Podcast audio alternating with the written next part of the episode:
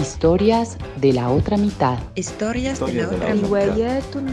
Historias de la otra mitad. Historias de la otra mitad. Historias de la otra mitad. Historias de la otra mitad. Historias de la otra mitad. Historias de la otra mitad. Historias de la otra mitad. Voces que transforman el todo. Hola a todas y todos, les damos una vez más la bienvenida a un nuevo programa de Historias de la otra mitad.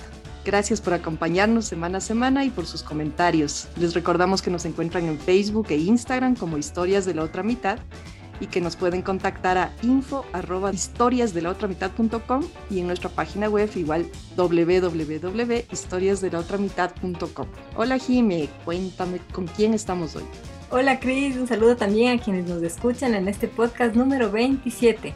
Les cuento que hoy nuestra invitada es Claudia Martínez guitarrista, compositora y arreglista. Claudia tiene una maestría en interpretación de guitarra jazz y en composición y arreglos de jazz por la Universidad de Louisville, Estados Unidos. Ha participado en importantes festivales nacionales e internacionales como la Plata Jazz Fest, el GEN de Jazz Education Network, el Tyler Park Jazz Fest y el Ecuador Jazz donde se presentará próximamente en Quito con su ensamble de Claudia Martínez Jazz Project. Claudia también imparte clases en la UDLA y en la maestría de música en la Universidad de las Artes.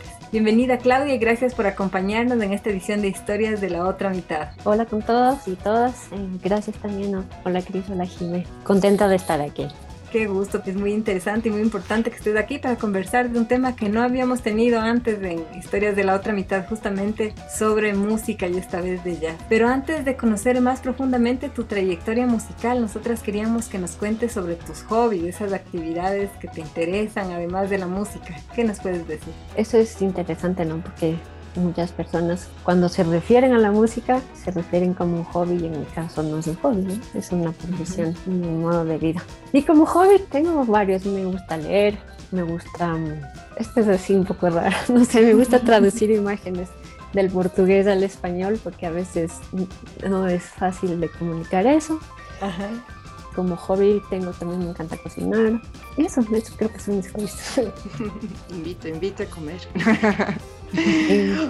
Oye, Ahora Clau, que hemos estado en pandemia, sí, ha experimentar.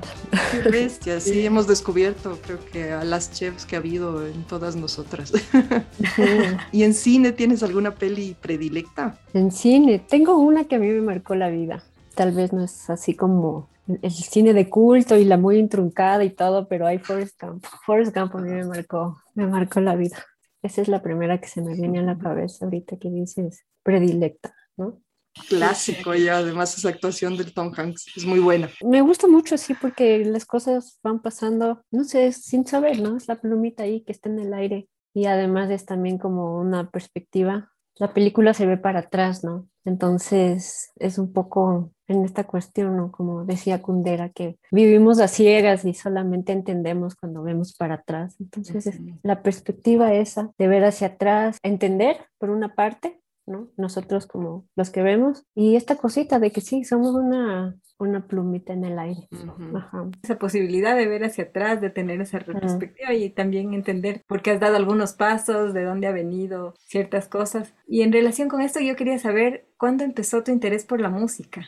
Bueno, mi interés, interés así consciente, creo que fue cuando ya estaba, digamos, en unos tal vez 8 o 9 años eh, digo consciente, ¿no? Porque digamos que mm, inconscientemente siempre estuve ligada a algo de eso. O sea, en mi casa siempre hubo un teclado, un piano, una guitarra.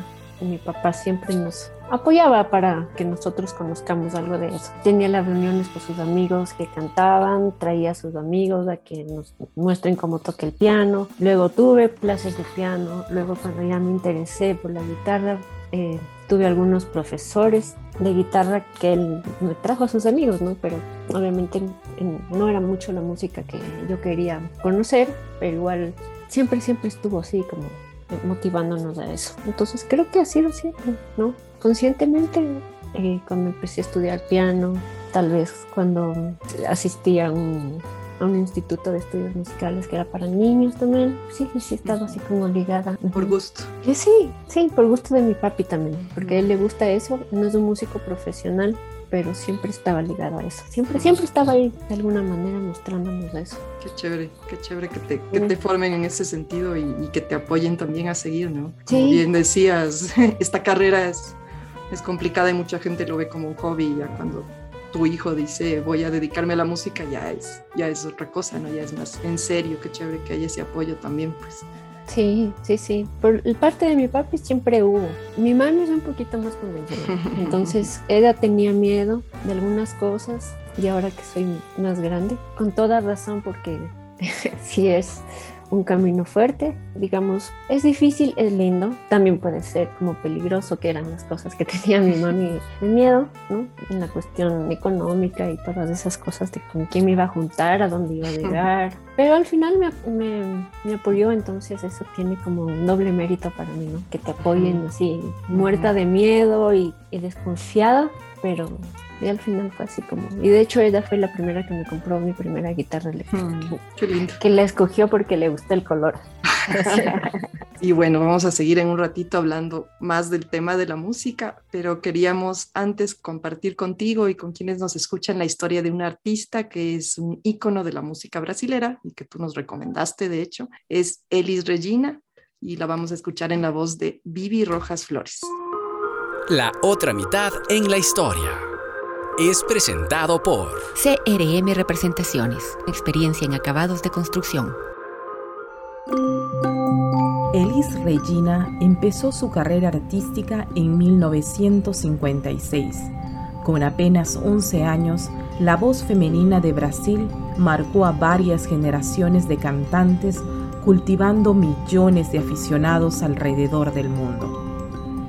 Desde muy pequeña se familiarizó con los ritmos populares de su país y ya en su adolescencia fue reconocida como una ídola y escuchada en la radio y la televisión.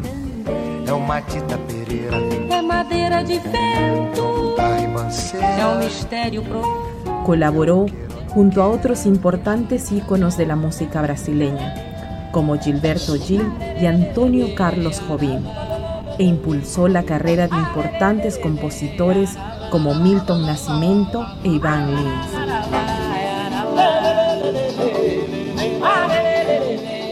Fue una pieza clave para la popularización del movimiento Tropicalia.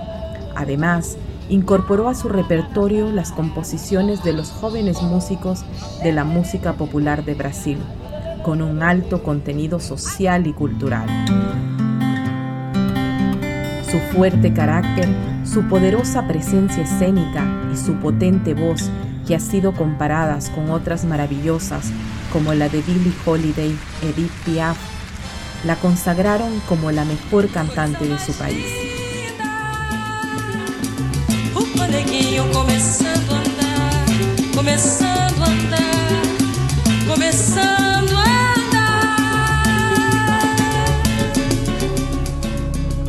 Elis fue una fuerte opositora a la dictadura en Brasil, que persiguió a muchos músicos en su época. Así lo expresó en 1969 cuando declaró que el país estaba gobernado por una camarilla de gorilas. El cariño del pueblo brasileño fue seguramente lo único que mantuvo a Elis Regina libre de ir a la prisión, pero no la salvó de ser obligada a cantar el himno en un evento deportivo oficial del gobierno, lo que le valió las críticas de los militantes de izquierda. Este hecho afectó profundamente su ánimo. Elis comenzó en esa época con un alto consumo de alcohol y de drogas que la llevaría a una sobredosis que cegó tempranamente su vida y su talento en 1982, a sus 36 años. Dados sus últimos encuentros con la dictadura, se barajó la teoría de que su muerte habría sido provocada por miembros del poder, y es así que este trágico suceso guarda una buena dosis de misterio hasta el día de hoy. Pero más allá de toda duda, su legado musical perdura en nuestros días a más de 30 años de su desaparición.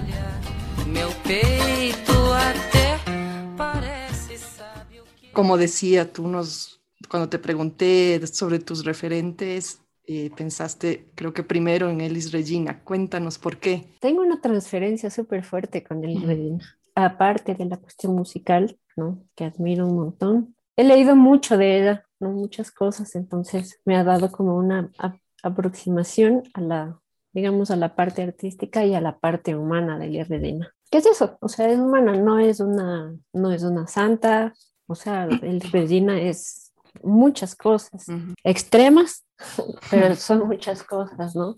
De ahí musicalmente es, increíble. Yo pienso que hasta ahora muchas personas eh, sí, siguen considerándole como la mejor cantora que ha habido en, en, el Brasil. Y tenía toda esta cuestión de mm, un approach musical, a pesar de no haber sido, por ejemplo, eh, no haber estudiado formalmente, digamos, una carrera, tuvo ahí por ahí unos estudios de piano, pero en su cabeza tenía ya los arreglos listos, ¿no? Entonces, por eso muchas, muchas personas también la consideran como arreglista.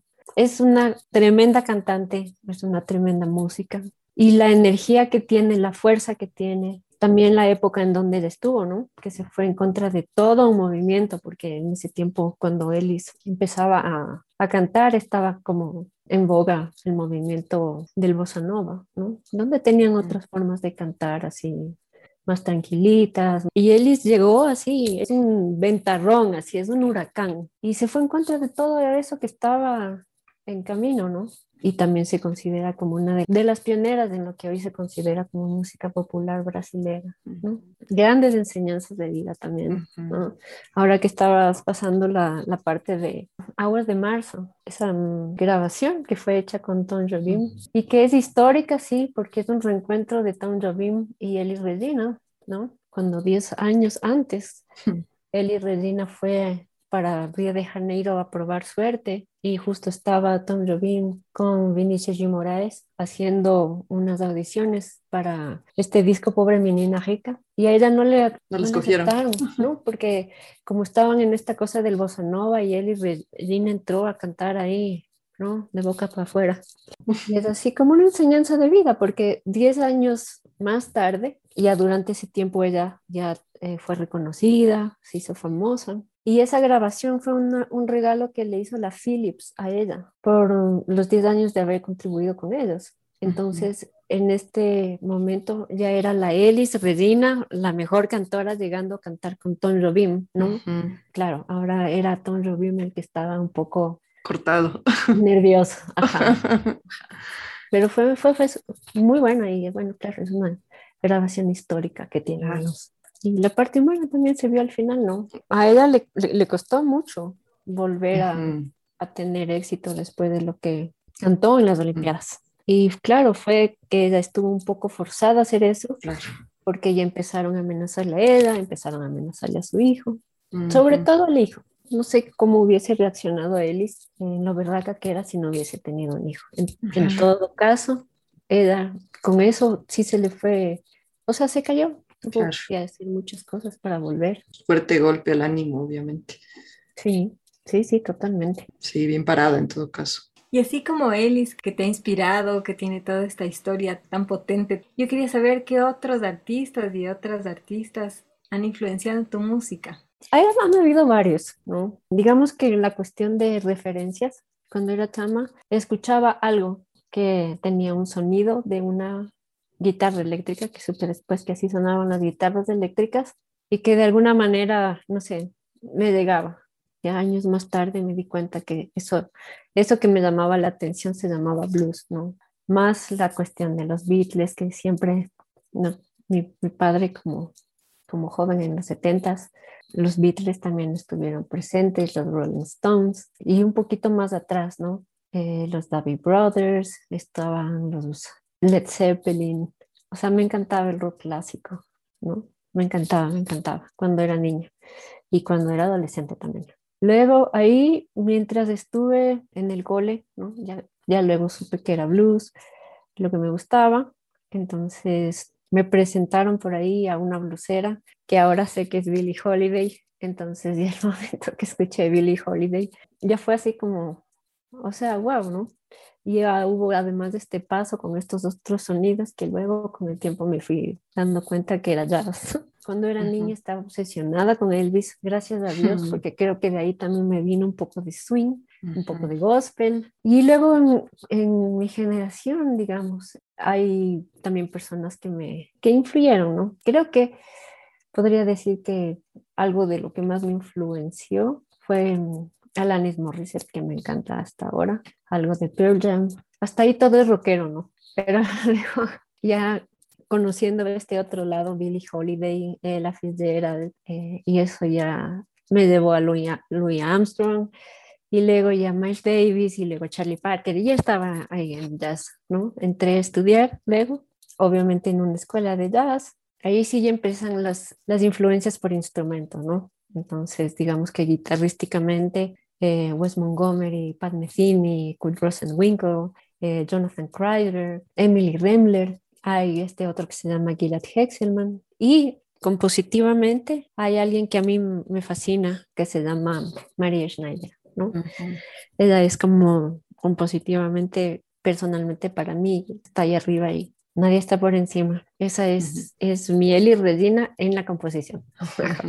es increíble, es increíble María Schneider. Es una band líder de, de Big Band y tiene todo este remanente, la parte jazzística, un poco también funcionada con la escuela, suena raro esto, clásica contemporánea, no, académica podría decir.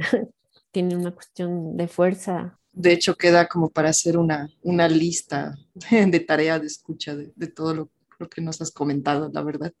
Y bueno, ahora queremos hablar en cambio de tu proceso creativo. ¿Cómo es el, el momento de componer? Y aquí también quisiéramos escuchar un poquito de un tema de tuyo. Proponemos escuchar Maktub y comentar un poquito al respecto también. Hay esas composiciones que sí salen creo que en momentos eh, muy fuertes, ¿no? en momentos eh, de cambios, y creo que sí son los mejores. Pero también hay esos otros, esas otras composiciones en donde nos toca ser así, digamos, en cierto modo calculadores, sabiendo, digamos, conscientemente cuáles son los recursos que yo tengo para provocar algo, algo, ¿verdad? Porque, digamos, si es que te piden un, un arreglo, un tema, una composición, alguien más, no puedes esperar a que te venga una inspiración, no, tienes que hacerlo. Entonces hay como estas, estas dos cosas que tengo presente. Tanto de, de la una manera como de la otra han salido cosas interesantes, como Maktub, por ejemplo. Maktub nació de un ejercicio que uno de mis profesores, Adán, mientras estudiaba la maestría, me pidió como que mostrara algo que tenga algún remanente de mi país. Y así, o sea, como fusionado con jazz, ¿no? Entonces, ahí eh, nació, digamos que, una cosa que fue pensada, o sea, digo, ok, ¿qué voy a hacer? Porque eh, no tengo mucho acercamiento así teórico a la música de aquí, tengo que decirlo avergonzadamente, pero sé que me gusta, por ejemplo, la bomba, el mapalé y eso de ahí. Entonces dije, ah, voy a hacer algo que tenga que ver con este remanente afroecuatoriano que, que tenemos. Y ahí nació Mactu, de esa, de esa petición. Es, fue como un ejercicio, luego me gustó, luego desarrollé y al final terminó siendo un un tema que a las personas le, le gusta.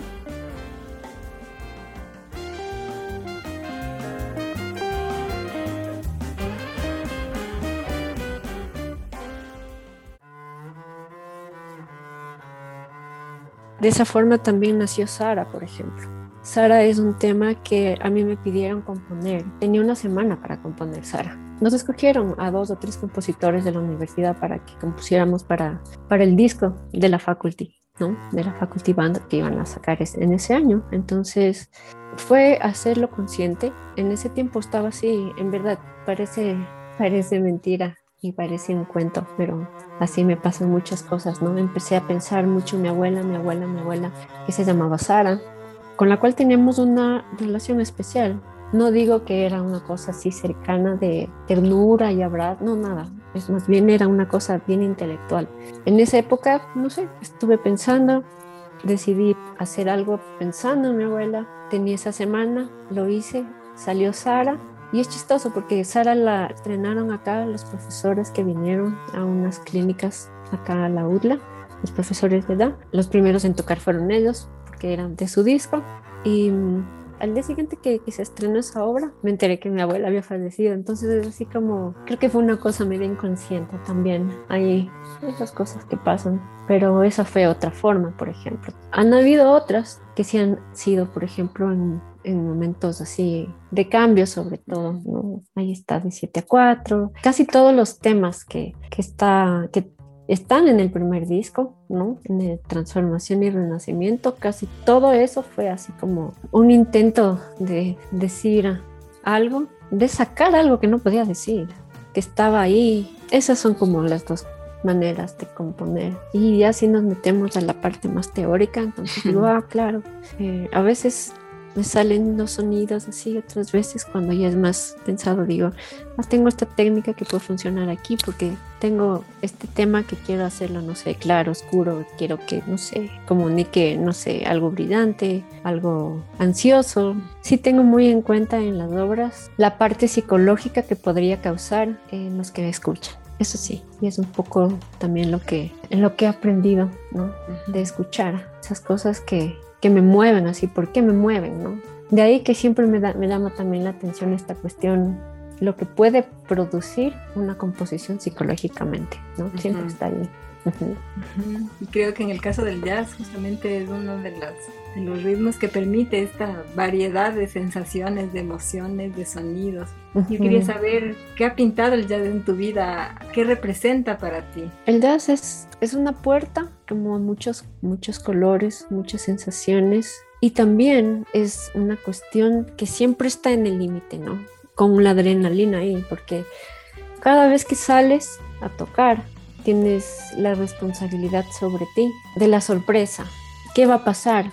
Mismo que estudiemos, mismo que ensayamos, el momento ya de, tocar, tú no sabes qué va a pasar. Es así, lanzarte un vacío, en donde o te puede ir bien o te puedes hundir. O sea, hay esta cuestión, ¿no? esta, esta cosa de vivir. Como surfear casi. Como, eh, no, es como eso, ¿no? Como en el borde de algo y lleno de adrenalina. Entonces, es un poco eso. También para mí el jazz es una cuestión de indagar. Ahora también, ¿no? Una cuestión de, de poder abrir y fusionar con otras cosas. Es algo en donde, digamos, tú puedes infinitamente encontrar cosas. O sea, algo que no termina nunca. Y también por otro lado es algo que, que siempre necesitas estar en training, ¿no? Aflojas un poco la guitarra, es como el atleta que ya no corrió una semana y luego le toca otra vez empezar. Entonces es una cosa que también prueba mi disciplina y también me muestra ver a veces mi indisciplina, pero no.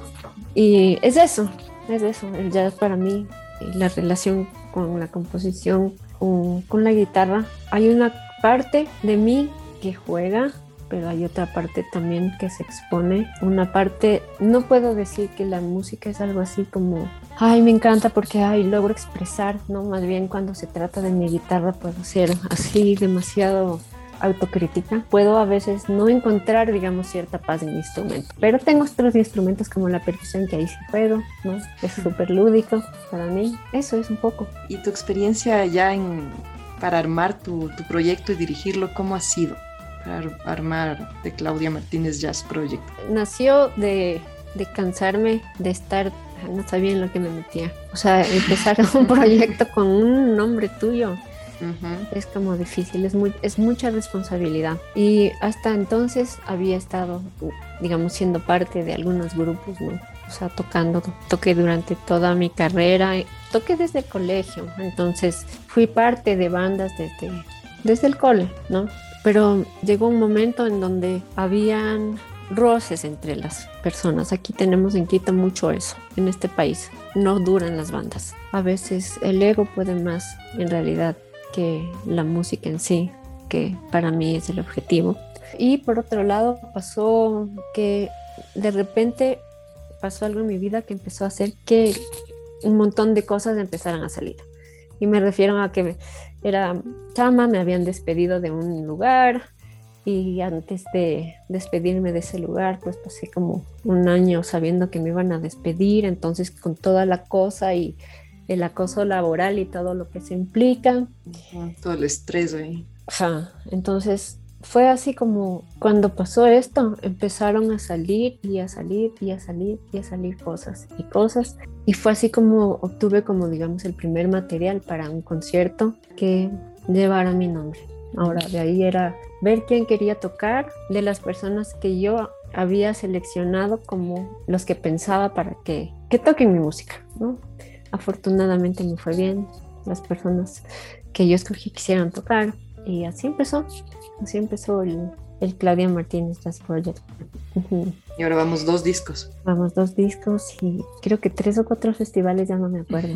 Vamos a ver qué pasa con este, con este último, que nos viene después de la, de la pandemia, sí. Ahora sí presencial además, ¿no? Sí, o sea, de lo mm. que sé, sé que algunos van presenciales y otros no, no sé todavía qué. O tal vez combinado, pero, pero en todo caso sí, sí implica así el, el que la gente se, se, sigue, se empiece a animar de nuevo. Y tenía planificado, por ejemplo, una semana antes de la cuarentena salió mi segundo disco. Ese disco es un disco así, bueno, es un trabajo que tengo mucho cariño y todo, pero claro, con la pandemia se cayó todo. Se nos cayó a todos todo, una gran parte. Se, se quedó en el aire, ¿no? Hubo conciertos que, que se cancelaron, entrevistas, ese, ese trabajo fue hecho en Sao Paulo y el lanzamiento iba a ser en Sao Paulo y también había la planificación de un lanzamiento aquí. Entonces cuando ya me avisaron de lo, de lo del festival, eh, mi intención era iba a ser ese mismo año el festival, ¿no? 2020. Mi intención era un poco también mover los temas de ese disco, pero ahora después de la pandemia, durante la pandemia han ido, han ido naciendo otras cosas y describiendo otras cosas, entonces sí va a ser al menos una cuestión de, por un lado, el disco y por otro lado, el material pandémico que también de alguna manera ayudó así sostenerse. Justo ahora que hablas de este disco es ojos abiertos, ojos cerrados, ¿verdad? Quisiera que nos cuentes un poquito de cómo fue el proceso de creación. Sabemos que lo grabaste en Brasil. ¿Cómo ha sido ir allá, tener esta experiencia con la industria musical de allá, tener la oportunidad de grabar en un país donde hay una vasta creación musical también? Claro, y un nivel de instrumentistas, ¿no? Bastante alto. El productor del disco es Tomás Sousa, ¿no? Él fue compañero mío en la industria. Entonces, ese año, en el 2019, Tomás vino, eh, fue invitado acá por la universidad para que dé unas charlas y todo. Y mientras estábamos aquí, íbamos conversando de lo que teníamos, del material. Y al final fue así como, ¿por qué no hacemos este disco allá?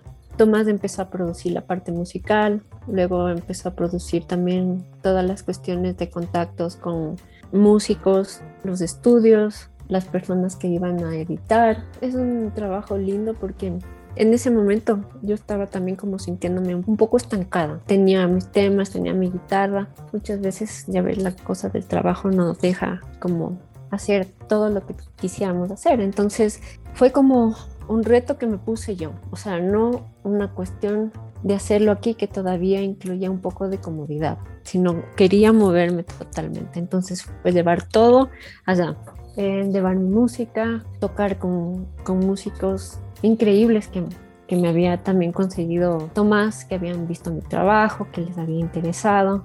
Y fue así, fue una cosa también, eh, una prueba psicológica. Teníamos una semana para para grabar todo el disco, ¿no? Entonces es un, es un tema eh, que, no sé, las, tomas son una, dos tomas de cada tema, no es un disco que es así copy-paste, o sea, es una cosa más bien bastante natural. Si hablo, digamos, de la experiencia que tuve con los músicos allá, fue llegar a un lugar en donde, por ejemplo, en los ensayos, cuando yo tuvimos dos, tres ensayos, no me acuerdo, llegaba a donde músicos, digamos, de alto nivel, la sección de vientos, todos son parte de la, de la Big Man de Hermeto Pascual.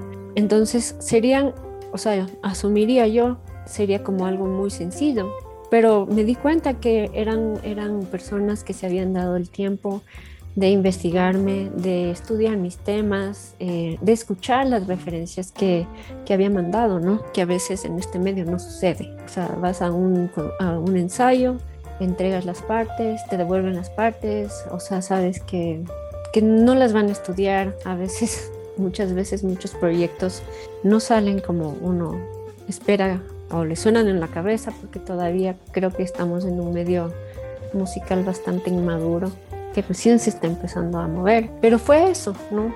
Fue eso llegar donde músicos respetados que eran humildes y también respetaban tu música. Fue lindo también trabajar. Vanessa Ferreira, sí que es la contrabajista.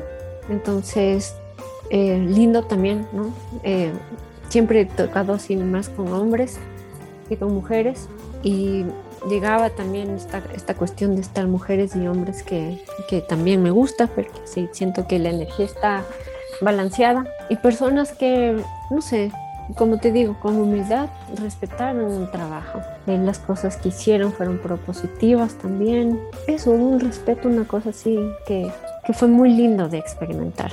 Y por otro lado también fue una prueba porque claro, tenía que llegar yo a tocar con gente que no conocía, hacer mi álbum en, poco, en pocos días, no quedar muy atrás o atrás en el nivel de improvisación y cosas así. O sea, fue un, fue un reto en, muchos sentidos, pero fue muy lindo.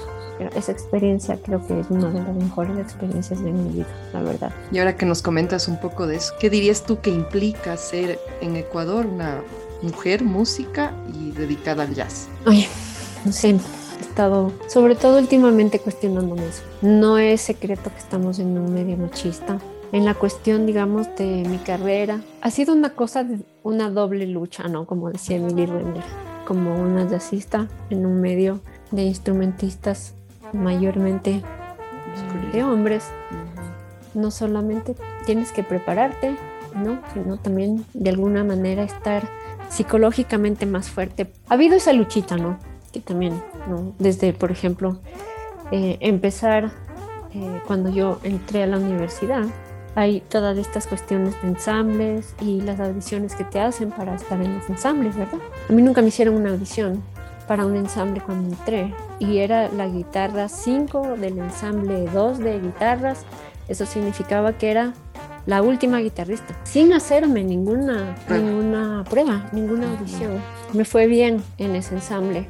Y desde ahí jamás estuve ni en ensambles bajos, también un poco que se tome más en serio mi trabajo, pero me he sacado el aire también para eso. O sea, he trabajado mucho en, en la universidad, somos varios profesores de guitarra los chamos nuevos que no conocen todavía la universidad, ah, les toca la profe mujer, chuta, debo ser súper malo porque me mandan donde ella, ¿no? Pero ha sido así, ¿no? Desde comentarios de, ah, tocas como hombre. Ahora ya estoy un poco acostumbrada, ¿no? Pero antes sí, sí me afectaba, ¿no? En esa cuestión ha sido, ha sido fuerte, ¿no? En ese sentido, es como, ah, luchar, luchar. Y luego también, por ejemplo, eh, en mi trabajo soy cabeza de un departamento todas las personas que trabajan en ese departamento son hombres. Entonces he tenido que ir así, como un poco probando tu lugar, ganando un lugar. No solamente como de respeto, ¿no? sino también para poder desenvolverte en lo que eres, ¿no? digamos, al final soy música y quiero tocar y quiero trabajar en esto, entonces pero creo que es la lucha de la mayoría de mujeres en la cuestión de las artes. ¿no? creo que en todos los ámbitos se da esta situación lamentable de que hay que estar demostrando constantemente. Eso, eso, eso, demostrar, eso, qué cansado es eso, demostrar. Qué feo eso, tener que demostrar. Estar constantemente bajo, bajo prueba.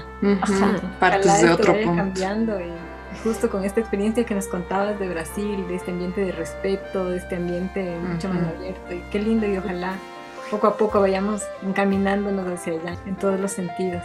Y yo quería saber, en esta faceta tuya de docente, ¿qué, ¿qué, cosas gratificantes te ha traído y sobre todo este contacto con chicas y chicos que están queriendo dedicar su vida a la música. ¿Cómo ha sido esta oportunidad de poder ir aportando a su formación? La parte de la docencia es una parte que a mí me llegó sin pensarlo. Se abría la escuela después de lo que me gradué, ya fui a trabajar y justo se abría la escuela de música de la UDLA, donde iba a ser el director mi ídolo, o sea, mm. mi ídolo, mi profe, mi amigo, mi, mi sensei, bueno, hasta entonces no era mi amigo, pero era, qué bestia, trabajar con Dave Byron era así como, Dios mío, ¿cómo puede ser que él me haya escogido a mí? O sea, dentro del grupo que él escogió para empezar, habían gente eh, digamos, entre amigos, compañeros, ex profesores. Y yo decía, ¿cómo así? No, yo estoy aquí, me parecía increíble así. Y ahí empecé, ahí empecé la docencia y, empecé así, pero con la cabeza y el corazón puesto ahí. Las gratificaciones que, que he tenido también han sido inmensas. Ver cómo van cambiando, cómo van madurando y cómo, no sé, salen ahora con una cierta digamos, perspectiva de la música, del trabajo, del ser profesional, de cómo trabajar profesionalmente, porque eso es aquí lo que nos falta un montón de aprender. Entonces, eso es una de las gratificaciones que tengo. Y también la otra parte de la docencia, eh, que no está en los sílabos ni en, ni en no sé, pues, que no quedan registrados en, en, las computadoras, sino la parte humana, ¿no? Cuando eh, puedes ayudar a un alumno, una alumna, ya digamos de una manera, eh, de una otra manera, que no solo sea musical. A veces no sabemos qué hay por atrás de las historias de cada uno y que de pronto se abran y poder colaborar en algo también. Eso ha sido algo muy lindo que al final termina siendo una cosa de ida y vuelta, ¿no? Es así, nos enseñamos súper interesante y real lo que dices, ¿no? Esa oportunidad que tienes también de, de, intercambio y de aprender también de la, de la gente, ¿no? Con la que estás trabajando y de compartir, ¿no? A mí me parece que, que es eso, es un dar y dar y es, creo que es una oportunidad súper linda, ¿no? Al final. Sí, aprendemos toditos. Sí, totalmente. Bueno, vamos a cambiar un poquito el chip. Ahora nos vamos a ir con un segmento que es como un poco más rápido. Cuestionario Flash. Esto se trata de que te vamos a decir una palabra y tú nos dices la primera palabra, o si no puedes una palabra, la primera frase que se te venga a la mente. Vamos a comenzar con guitarra. Mi vida, mi síntoma también. Inspiración. Sí, soledad. Vida. Una paleta de colores. Pasión. Elis Regina. Reto. Machismo. Naturaleza. Aire. Composición. María Schneider. Historias de la otra mitad. Referencia de mujeres para mujeres. Gracias, Clau. Gracias por compartir todo este tiempo. Gracias por esta charla que ha sido como para mí como súper enriquecedora y, y, y, que nos deja la tarea porque ya me voy a hacer mi, te voy a pedir mi lista de escucha de todo lo que has recomendado, que ha sido súper chévere. Y antes de despedirnos, lo que sí quería es que recuerdes a quienes nos están escuchando cuándo te vas a presentar en el Ecuador Jazz, fecha, horas, todo, para que la gente esté pendiente y también dónde te pueden escuchar, dónde pueden escuchar tus dos discos. En el festival vamos a estar el 23 de septiembre. Mis discos lo pueden escuchar en no sé, en la mayoría de plataformas digitales, ¿no? Spotify, YouTube, Apple Music. Está también mi página web, Claudia Martínez Jazz. Y también tenemos, no sé, las páginas de Facebook, el iSound, todos esos. Muchas gracias, Jiménez. Muchas gracias, Chris. Muy lindo estar aquí. Muchas gracias, Claudia. Te agradezco un montón por esta conversación en la que nos has permitido recorrer tu vida, tu acercamiento al jazz, muy inspiradora tu historia y muchísimas gracias por, por haber estado aquí y también a quienes nos han acompañado en esta charla. Decirles que nos sigan semana a semana y que visiten también nuestra página web historiasdelaotramitad.com y nuestras redes en que estamos como Historias de la Otra Mitad en Instagram y en Facebook. Les esperamos la próxima semana y mil gracias por acompañar. Historias de la Otra Mitad. Voces que transforman el todo. Historias de la otra mitad. Historias de la otra mitad. Historias de la otra mitad. Historias de la otra mitad. Historias de la otra mitad. Historias de la otra mitad. Historias de la otra mitad agradece el apoyo de CRM Representaciones.